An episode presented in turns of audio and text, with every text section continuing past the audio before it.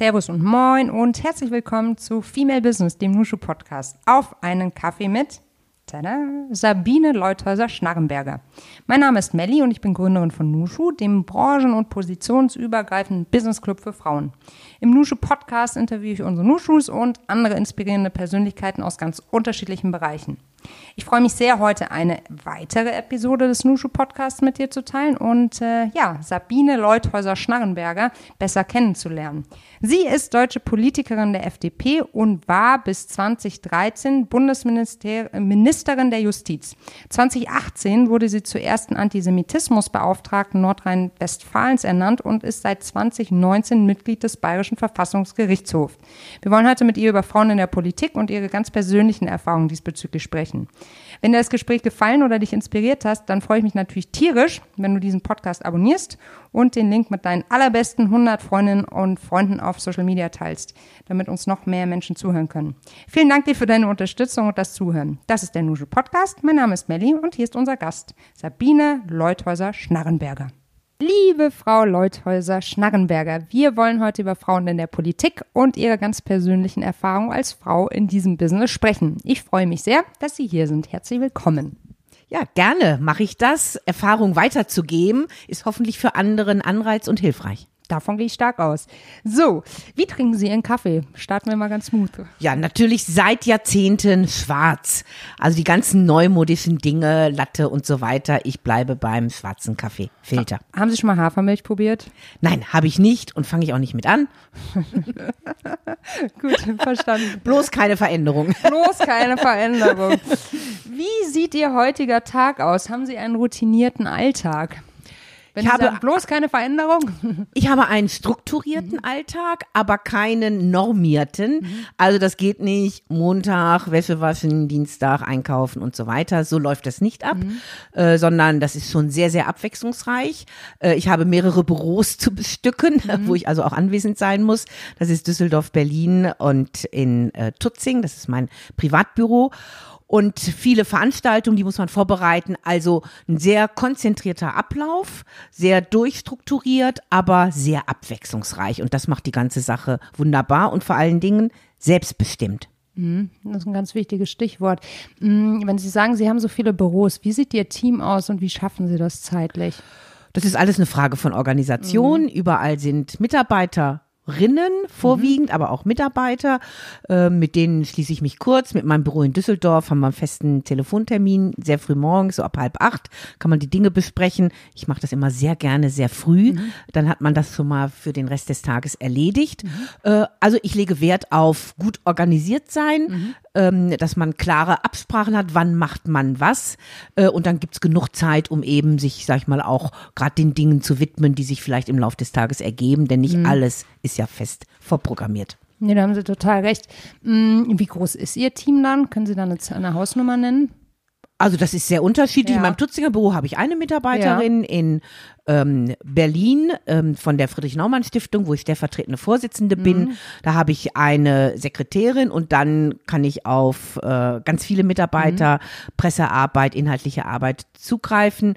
Ähm, in der Staatskanzlei in Nordrhein-Westfalen, wo ich als Antisemitismusbeauftragte ein Büro habe, habe ich jetzt einen Mitarbeiter. Das werden im Laufe dieses Jahres vier werden. Ja, Wahnsinn, okay. Ähm, gegenüber früher als Ministerin ist das eigentlich ein Klacks. Ja, wie, wie groß war denn da so, wie, wie groß ist so ein Stab? Im Ministerium ja. ist ein Ministerbüro mit persönlichen Referent, Redenschreiber, Organisatoren, Protokoll, Pipapo. Da haben sie mal mindestens schon mal 30, 40 Leute. Ja, ähm, und da haben sie natürlich einen Ministerbüroleiter, der das mhm. alles organisieren muss. Ähm, und dann haben sie halt wirklich Mitarbeiter, das sind so 1000 im Justizministerium, die zu allen Fachbereichen ähm, einem eben auch zuarbeiten, Dinge entwerfen, mit denen man dann arbeiten muss. Also ich habe immer großen Wert drauf gelegt, dass man dann mit denen redet und spricht, wenn man einen mhm. Vorschlag bekommt und nicht tausendmal irgendwelche E-Mails schreibt und am Ende merkt, man muss doch vielleicht mal eher reden, hat man aber schon wieder viel zu viel Zeit damit verbracht, irgendwas rumzuschreiben. Deshalb lege ich neben natürlich den Erleichterungen durch digitale Kommunikation ganz großen Wert auf persönliche Gespräche, auf Erörterungen, Besprechungen, Zusammensitzen. Das spart Zeit und das ist anregend und das gibt Inspiration und das erleichtert die Arbeit sehr. Sind Sie gerne Führungskraft? Ja, das mache ich sehr gerne, klar. Erstmal, man kann toll delegieren, das ist natürlich super. Muss nicht alles selbst machen. Ich schreibe auch gern selbst, aber ich finde es toll, wenn man weiß, wer einem mal schnell was zuarbeitet oder wenn man ein Interview gibt, mal schnell das redigiert, weil der einen so gut kennt, dass man quasi nur noch mal über ein, zwei Worte reden muss. Äh, und ich finde es auch toll, dass man einfach die Chance damit hat, Menschen auch zu fördern, auch zu sehen, was können sie, wo kann man ähm, zusammen überlegen, wie kann man Fähigkeiten entwickeln durch eine Zusammenarbeit. Und von daher denke ich, ist es eine tolle Chance und Frauen sollten sehen, dass das eine Chance ist, eine mhm. Führungsaufgabe mhm. zu haben und dieses schreckliche Wort Macht dann auch nicht so negativ zu sehen, sondern als eine positive Gestaltungsform. Mhm. Ähm, meinen Sie, dass das das abschreckende Wort ist, die Macht? Ich habe das in der Politik erfahren, als mhm. ich anfing, 1990, erstes Mal im Deutschen Bundestag gewählt und dann besonders 92 überraschend ähm, Justizministerin geworden, dass da viele Frauen noch Macht eher so hinterfragt haben, ja, ist das wirklich gut Macht, Machtmissbrauch, was kann man da anstellen? Und das war doch eine Phase, so des auch Erkenntnisgewinnes zu kapieren, dass ja Macht davon abhängt, wie man sie anwendet, wozu man sie nutzt, was man damit macht. Und natürlich kann ich Macht missbrauchen, aber ich kann sie eben auch als Gestaltungselement verantwortungsbewusst nutzen. Und das ist, denke ich, das, was eben auch Frauen sehen müssen. Deshalb sollten sie einfach auch empowered werden, dass sie gerne auch Führung und Macht haben wollen. Unbedingt. Als Sie damals angefangen haben, Sie haben ja gesagt 1990, da lag der Frauenanteil im Bundestag, ich glaube, bei 21 Prozent oder bei 20. Jetzt ja, liegt er ja. ungefähr bei Pi mal Daumen 31. Mhm. Und ähm, der Fortschritt mal, ist eine Schnecke. Ah, Hor Horror, wirklich. Also bei der Wachstumsrate brauchen wir noch 60 Jahre, um eine 50-prozentige Frauenquote im Bundestag zu erreichen. Mhm. Was muss sich aus Ihrer Sicht ändern? Also wir hatten jetzt gerade schon so ein bisschen ähm, über das Mindset gesprochen, das vielleicht von Seiten der Frauen sich verändern muss, aber das kann es ja nicht sein alleine.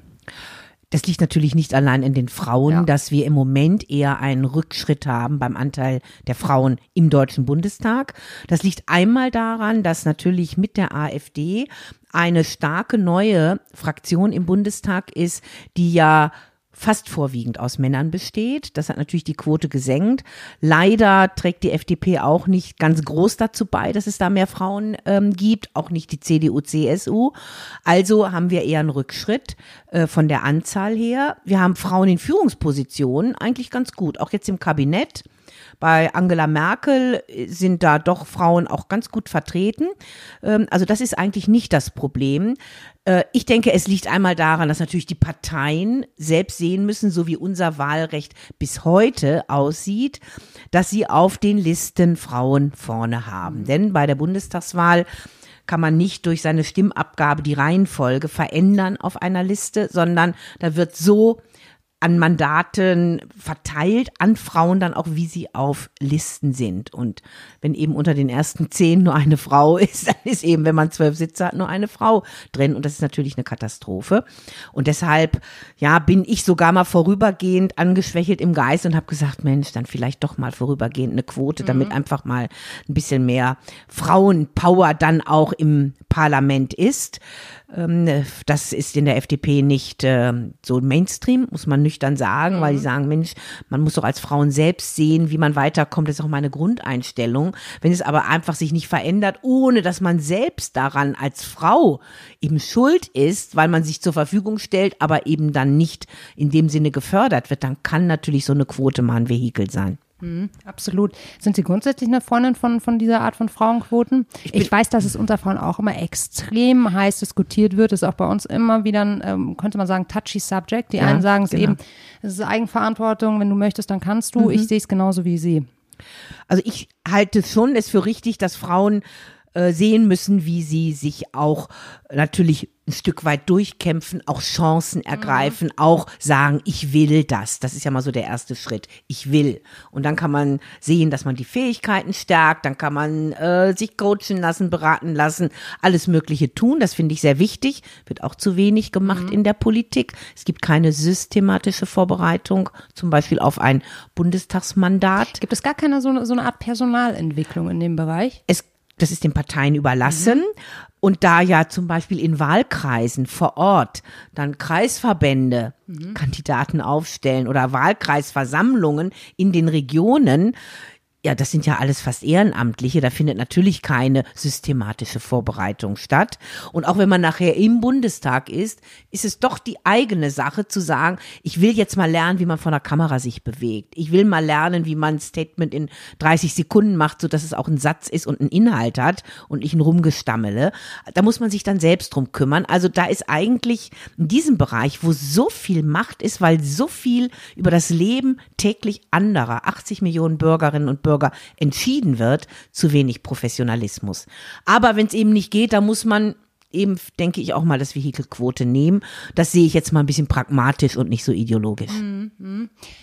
Wie war es denn bei Ihnen damals? Also es klingt ja wirklich so, als würde da noch einiges dem Zufall äh, überlassen werden, so in der eigenen Entwicklung. Wie sind Sie damals rangegangen, ähm, als Sie Ihre Karriere gestartet haben in der Politik? Haben Sie sich systematisch fortgebildet und eben Medientrainings genommen oder wie war das damals? Also es war mit einem Begriff, glaube ich, richtig umschrieben, Zufall. Ähm, ich bin also natürlich nicht zufällig in die Partei eingetreten, das war so eine sehr bewusste Entscheidung. Ähm, bin dann aber zu meiner ersten Bundestagskandidatur 1987 durch Zufälle gekommen, weil ein Kandidat ausfiel für den Wahlkreis Starnberg. Ein guter Wahlkreis. Ähm, das war früher der Wahlkreis von dem Herrn Ertel, also Landwirtschaftsminister. Ähm, und hier ist auch ein gutes Ergebnis immer zu holen, natürlich nie ein Direktmandat.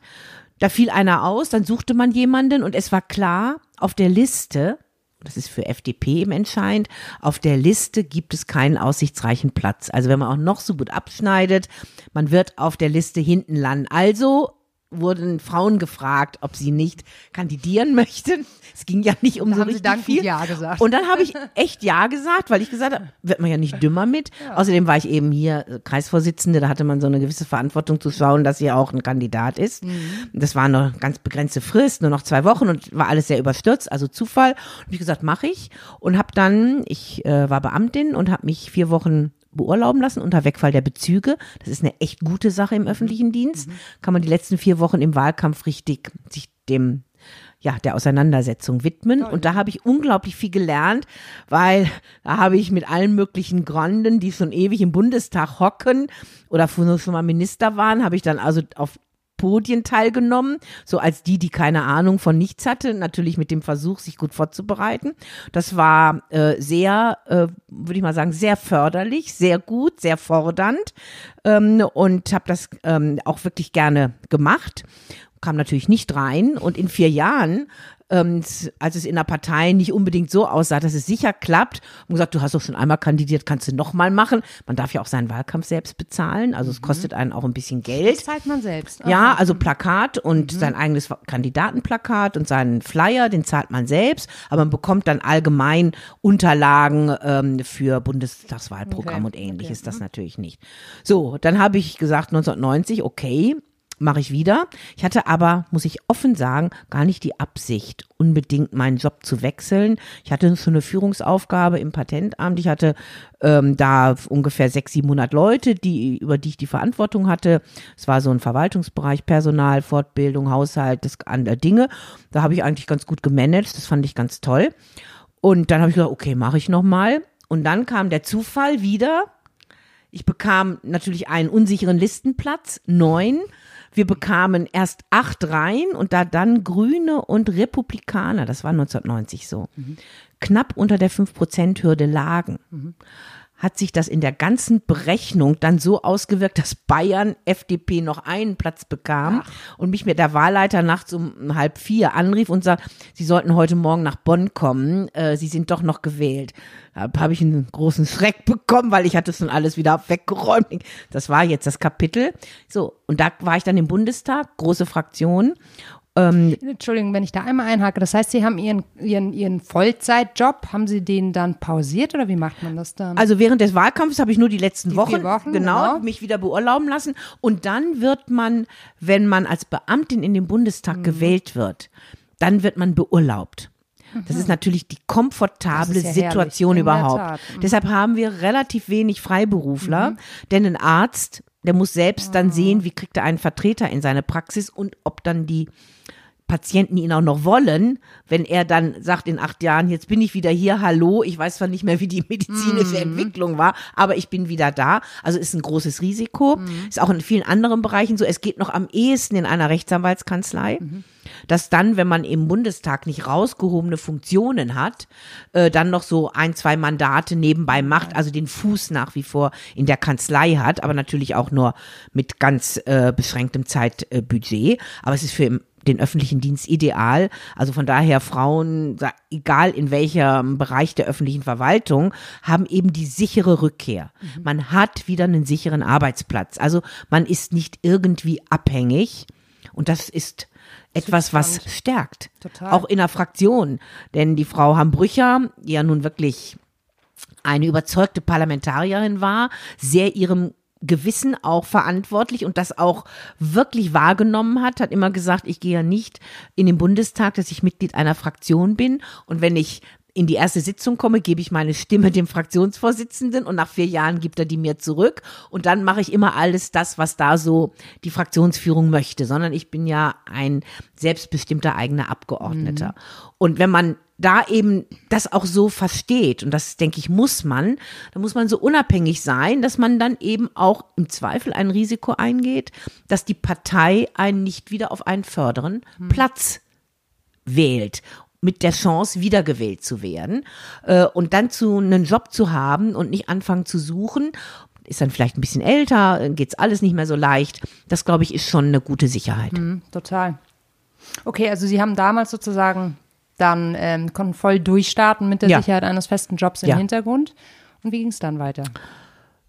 Äh, ich war dann im Rechtsausschuss. Mhm. Als Juristin hat man eigentlich gute Karten. Mhm im Bundestag bei der Arbeit, weil sich viele Möglichkeiten eröffnen. Und ich hatte schon immer so die altmodische Vorstellung, wenn man etwas macht, ist es nicht schlecht, wenn man mal ein bisschen was vorher gelernt hat. Es mhm. kann schon hilfreich mhm. sein. Und Juristen meinen ja eh, sie könnten alles und dann auch noch besser. Also mit so ein bisschen juristischen Background und so diesem Handwerkszeug, was man da lernt, kann man eigentlich sehr gut sich schnell einarbeiten. Ich habe dann im Rechtsausschuss sehr schnell Gesetzgebungsarbeit mitmachen können.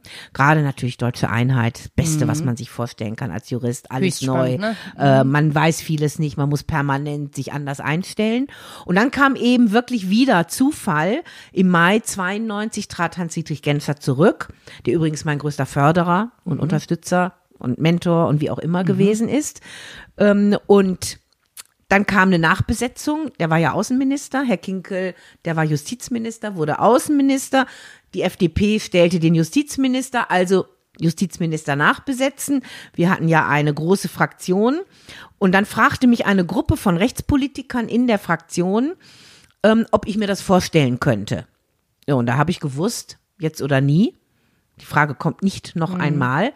Ähm, den Zufall darf man auch nicht zu sehr strapazieren. Mhm. Und habe ich gesagt, klar, kann ich. Wusste in dem Moment nicht, dass auch jemand anderen noch sich dafür interessiert und bewirbt, nämlich Burkhard Hirsch, mein Freund. Ähm, und dann haben wir beide gegeneinander kandidiert. Und ich habe eine knappe Mehrheit bekommen.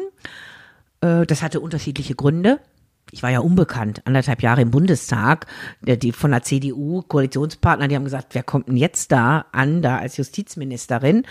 Ähm, und habe dann eben wirklich diesen Riesensatz ins Justizministerium machen können.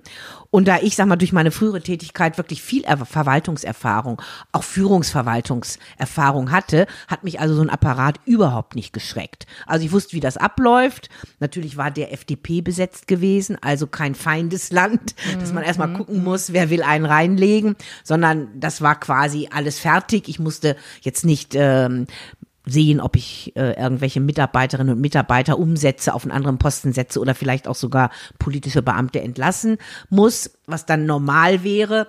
Das war alles nicht der Fall und so konnte ich dann, sag ich mal, auf anderer Ebene eben mich mit diesen ganzen Fragen deutscher Einheit rechtlich widmen.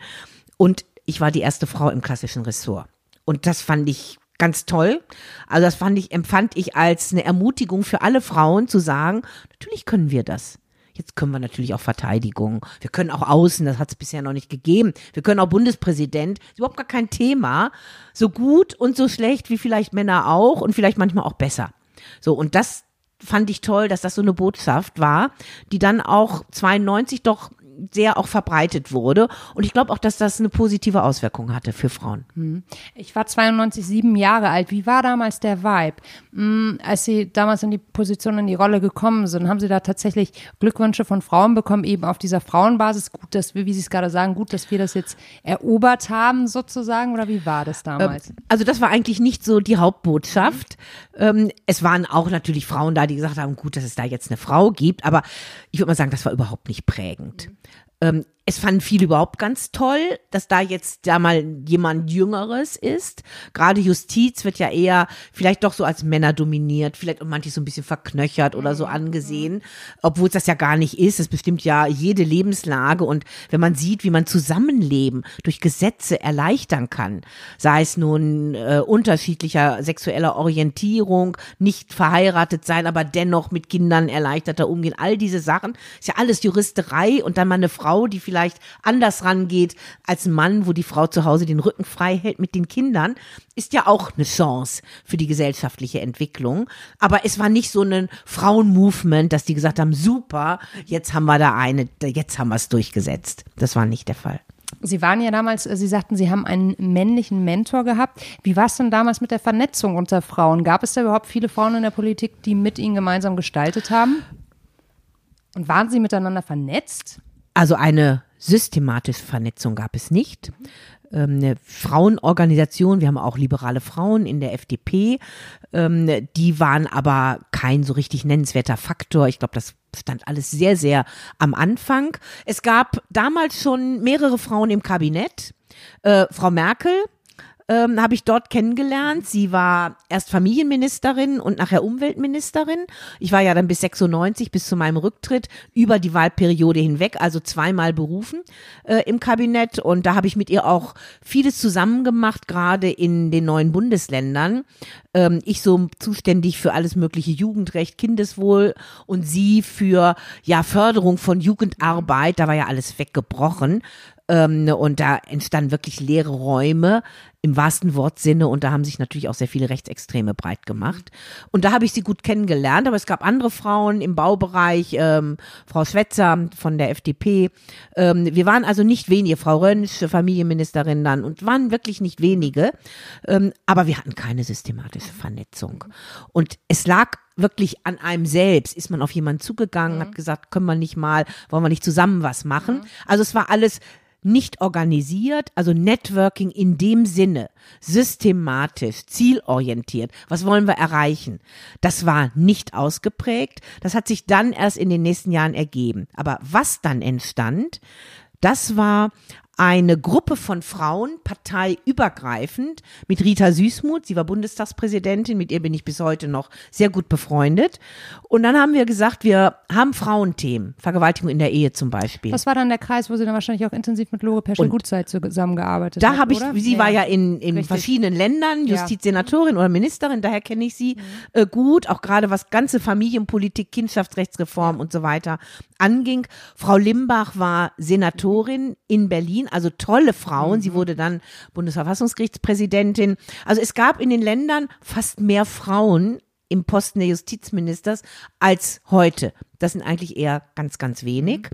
Mhm. Und wir haben dann aber im Parlament Abgeordnete, ich war ja immer auch Abgeordnete, mhm. wir haben eine Gruppe gebildet, wo auch die Linken dabei war, die Frau Pau, ähm, die äh, CDU, die SPD, FDP, Grüne. Und wir haben gesagt, wir wollen uns über Fraktionsgrenzen hinweg versuchen, auf bestimmte Themen zu verständigen, die Frauen betreffen. Äh, sei es in der Rente, wo brauchen wir Punkte in der Rente für Kindererziehung, anderes mehr.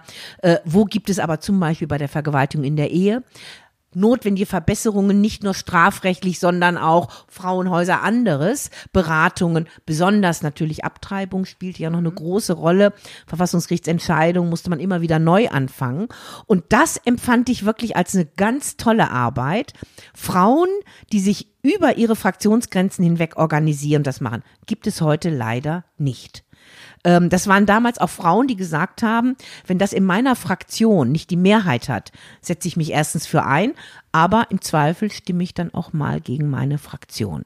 Und ich habe auch ein paar Mal ähm, bei so ganz wichtigen Anliegen dann eben nicht mit der Mehrheit meiner Fraktion gestimmt. Und dann gab es aber eine Mehrheit, aber eben nicht äh, die FDP-Mehrheit. Und das ist in meinen Augen so die wirklich gelebteste Demokratie, die man sich Super. vorstellen kann, weil es nicht so Vorgaben gibt. Aber leider ist das heute nicht der Fall. Ich habe das gemacht als Ministerin. Mhm. Da wurde ich sehr beäugt. Wie kann man nur? Die Frau Süßmuth hat es als Bundestagspräsidentin mhm. gemacht.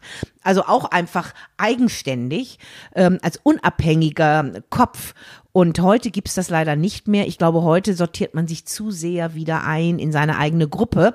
Und das ist ja kein Arbeiten gegen die mhm. Gruppe, aber man kommt weiter, wenn man mal über den Tellerrand und über das, was einen jetzt parteimäßig beschäftigt, was wichtig ist, was die Prägung ist, aber gemeinsam dann hier was für Frauen zu tun, das finde ich ist nochmal Politik ein bisschen anders gemacht. Ja, völlig, völlig. Ein ganz, ganz spannender Ansatz. Ist das dann ausgelaufen einfach oder?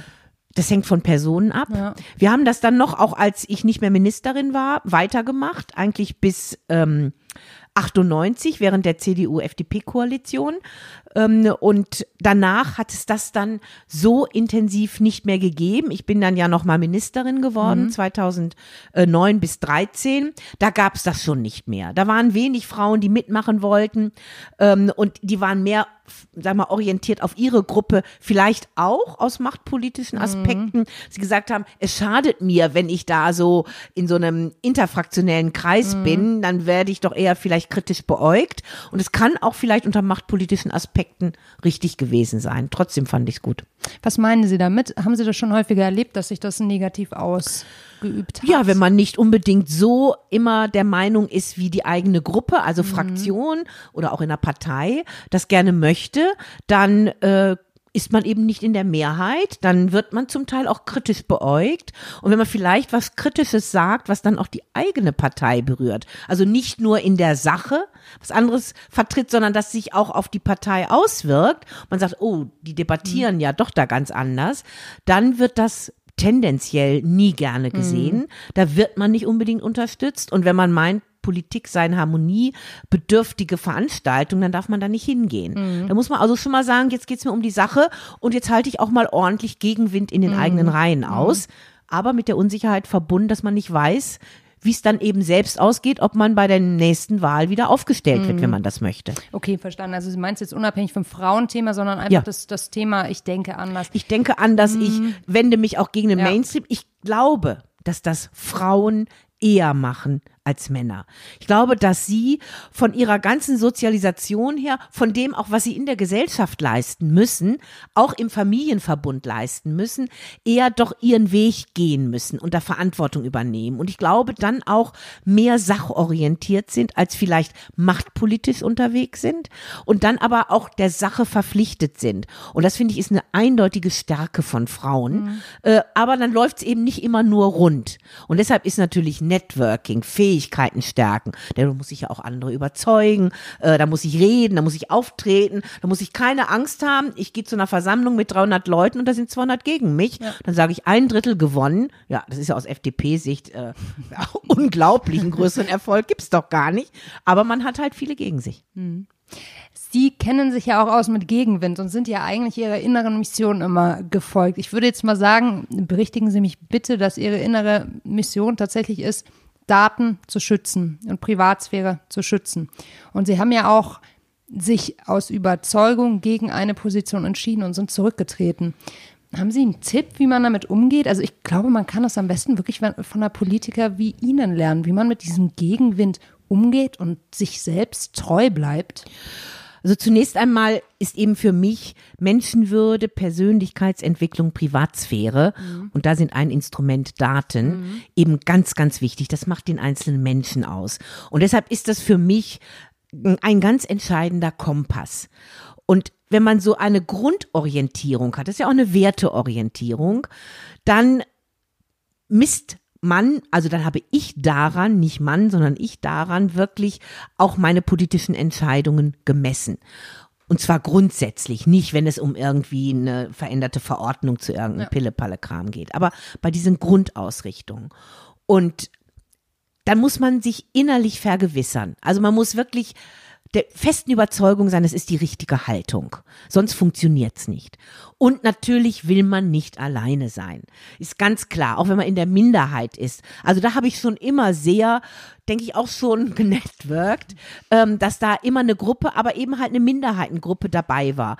Auch im Bundestag. Wir sind dann eben in der Fraktion zu zehnt aufgestanden und haben gegen beim Lauschangriff dann die Mehrheit gestimmt. Als ich zurückgetreten war, war ich ja weiter Abgeordnete. Ja. Und da gucken die einen natürlich alle an. Das ist dann eben auch nicht leicht. Aber wenn man nicht allein in einer Gruppe von 90 Leuten Leuten aufsteht, sondern zehn zusammen sind und man hat sich vorher nochmal verständigt, dann ist das schon was anderes. Mhm. Also da muss man schon andere mit dabei haben. So ganz allein geht's mal, aber das hält man nicht lange durch. Aber dann muss man gute Argumente haben. Also ich denke, man kann, äh, wenn man dann eine sachliche Auseinandersetzung führt und die auch einfordert, und nicht so diese Polemiken so nach dem Motto, wir sich ja nur auf unsere Kosten profilieren oder so, äh, dann denke ich, ist das auch durchzustehen.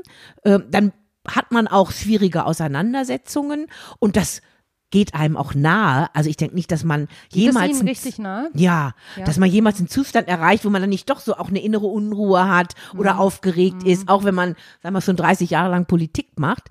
Ja, das gehört dazu, wie beim Schauspieler nach 50 Jahren auf der Bühne. Wenn der nicht mehr, mehr meint, jetzt ist was Aufregendes da, dann spielt er routiniert sein Ding ab und dann kommt vielleicht nicht auch so die Empathie und mhm. die Ansprache über. Äh, aber dessen muss man sich bewusst sein und sich auch immer wieder ein bisschen selbst vergewissern. Wenn man meint, das ist eine Position, die kann man auch anders sehen, dann lohnt es nicht dafür, sag ich mal, in so eine große Schlacht zu ziehen. Mhm. Also, Verbündete suchen, Ganz eindeutig. Ganz Klare Haltung, durchdenken, vorher strategisch auch durchspielen. Was heißt das? Nicht also sich auf ein Abenteuer einlassen, toll, ich bin jetzt hier solitär, super, äh, denn äh, das ist auch ganz schnell vorbei, dann interessiert sich auch keiner mehr dafür, die Medien interessieren sich nicht, das ist alles immer sehr zeitbezogen, sondern das muss man vorher durchplanen, was das auch für einen bedeutet, dass man auch dann irgendwo mal alleine stehen kann. Also wenn man dann zurücktritt und bekommt die Entlassungsurkunde vom Bundespräsidenten, ist natürlich keiner dabei. Da steht man da alleine und wenn man nicht jemanden hat, das war bei mir Hans-Dietrich Genscher, der gesagt hat, also sobald ähm, sie die Urkunde haben, ähm, dann gehen wir zusammen hier in ein Lokal, zeigen uns allen, so nach dem Motto, das Leben geht weiter. Sonst hätte ich alleine vielleicht mhm. irgendwo gesessen und da wäre es nicht so munter gewesen. Also das ist schon wichtig, aber man steht dann auch mal allein da und das muss man vorher wirklich auch mal durchorchestrieren und nicht so alles dem Zufall überlassen. Mhm. Ja, aber ich glaube, da haben sie in Teilen wahrscheinlich immer, äh, immer wieder wahnsinnig viel Energie für einen Moment sozusagen aufbringen müssen. Ja, und da hat man dann auch mhm. ordentlich Adrenalin, was das unterwegs ich, ist. Oh mein Gott. Mhm. Ähm, aber es geht einem auch gut dabei. Dann hat man mhm. natürlich auch Niederlagen. Ich meine, wir haben abgestimmt da beim Lauschangriff. Wir hatten sogenannte Wanzenballette, also Wanzen abhören in Wohnungen, mhm. Wanzenballette pro und contra. Dann wurde abgestimmt zu Anfang und am Ende. Und zu Anfang, was weiß ich, waren zehn der Meinung von einem selbst und, und 80 gegen. Und nachher waren es mit einmal 40, 50 oder so. Also waren es dann zwar Niederlagen, aber auch kleine Erfolgserlebnisse. Und die braucht man schon auch mal. Und ich habe dann ja hinterher, als aus meiner Sicht das dann falsch gelaufen war und ich ich zurückgetreten war, habe ich in der FDP so einen Kreis Gleichgesinnter gegründet, mhm. Freiburger Kreis. Ähm, und das war insofern ganz wichtig, weil viele, die wirklich über Kreuz mit der FDP lagen, dann gesagt haben, Mensch, jetzt gehen wir mal dahin. Und da mit Gerhard Baum, Burkhard Hirsch, wir haben das natürlich, wir drei jetzt Alten, haben das natürlich da betrieben mit vielen Jungen zusammen und haben da auch unglaublich tolle Gespräche gehabt, auch mit wirklich vielen anderen Leuten aus der Wissenschaft und haben uns so ein bisschen unsere eigenen Plattformen gebildet, um dann Dinge auch wieder in die Partei zu tragen und zu sagen, so, jetzt wollen wir mal wieder Korrekturen. Ja, und da haben wir ja auch geklagt. Und wir haben dann acht Jahre Jahre später ja die Totalkorrektur hinbekommen. Mhm. Also ich kann nur sagen, ermuntern jeden, bisschen langen Atem. Mhm. Es kommen so viele Dinge auf einen zu. Es gibt immer positive Erlebnisse und da muss man negative einfach möglichst mit ein paar anderen auch durchstehen. Mhm. Nicht die Flinte ins Korn werfen. Das finde ich auch ganz wichtig. Ähm, auf Ihrem langen Weg haben Sie da konsequente Inspirationsquellen, die Sie mit uns teilen können? Also woraus suchen Sie Inspira bekommen Sie Inspiration? Das ist der, der, der Spaziergang hier am wunderschönen Starnberger See, was ich mir vorstellen könnte. Also ich bekomme am meisten Inspiration, wenn ich im Garten arbeite. Ja, toll. also so in der Erde rumwühlen ähm, und äh, so jetzt nicht nur da mit hinter dem Rasenmäher herlaufen, sondern so ein bisschen versuchen kreativ zu sein mhm. ähm, und natürlich mit seinem eigenen Kompost alle möglichen Dinge zu machen, seinen eigenen Dünger ansetzen, Brennnesseln stinkt fürchterlich und alle solche Sachen. Also einfach sich so in der Direkt Natur bewegen, genau so richtig schön auch den Gegenpol zu haben. Mhm. Da fallen mir ganz viele Dinge ein. Ähm, aber auch wirklich in Gesprächen. Mhm.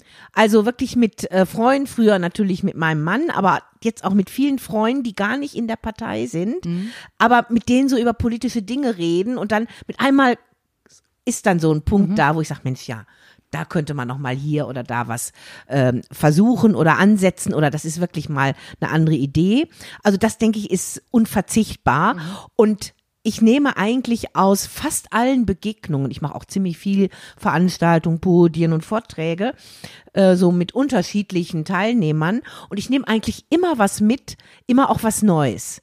Also nie so, dass man sagt, jetzt spult man da seine Rede zum mhm. 20. Mal runter mhm. oder macht seine Buchvorstellung und man geht und das war's wie immer, sondern man nimmt eigentlich durch dann Nachfragen, Gespräch, durch Menschen, die man kennenlernt, immer was Neues mit. Also so diese Neugierde, sich bewahren mhm. und jeden zu nehmen und zu sagen, Mensch, da habe ich wieder jetzt mal ein neues Erlebnis mhm. oder wieder eine mal eine neue Idee. Genau. Ja, also das glaube ich, muss man sich auch erhalten. Man darf auf keinen Fall in so eine Routine, jetzt gerade mit Blick auf Politik, mhm. Politikvermittlung verfallen, weil dann kann man auch keinen anderen mehr überzeugen. Mhm.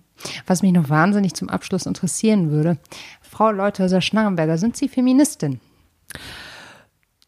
Ist man Feministin, wenn man wirklich sagt, Frauenangelegenheiten sind absolut wichtig und die sind prioritär, dann wäre ich Feministin. Wenn ich Feministin nur wäre, weil ich sage, also bevor nicht alles paritätisch durchorchestriert ist, äh, finde ich unsere Gesellschaft total ungerecht. Mhm. Dann bin ich nicht so Feministin, weil ich glaube, da gibt es auch sehr viel Unterschiede. Da würde ich nicht so pauschal mhm. rangehen. Aber ich finde Feministin übrigens nicht einen negativen Begriff. Manche meinen ja, wenn sie Feministin genannt werden, dann seien sie gleich unten durch. Das sei ja was ganz Entsetzliches. Das finde ich überhaupt mhm. nicht. Und gerade wenn wir Wahlrechtstage haben oder die Frauentage haben. Ja, wenn wir nicht Feministinnen gehabt hätten, denken Sie mal an 1918, Suffragetten, ja. ja. die wirklich alles riskiert haben. Ja. Dafür, dass Frauen heute wählen können und das zu wenig wertschätzen, vielleicht in manchen Aspekten. Da kann man nur sagen, da muss man eigentlich Feministin sein. Sehe ich ganz genauso. Ich danke Ihnen vielmals für das Gespräch. Hat richtig viel Spaß gemacht. Ja, ich danke Ihnen. Danke.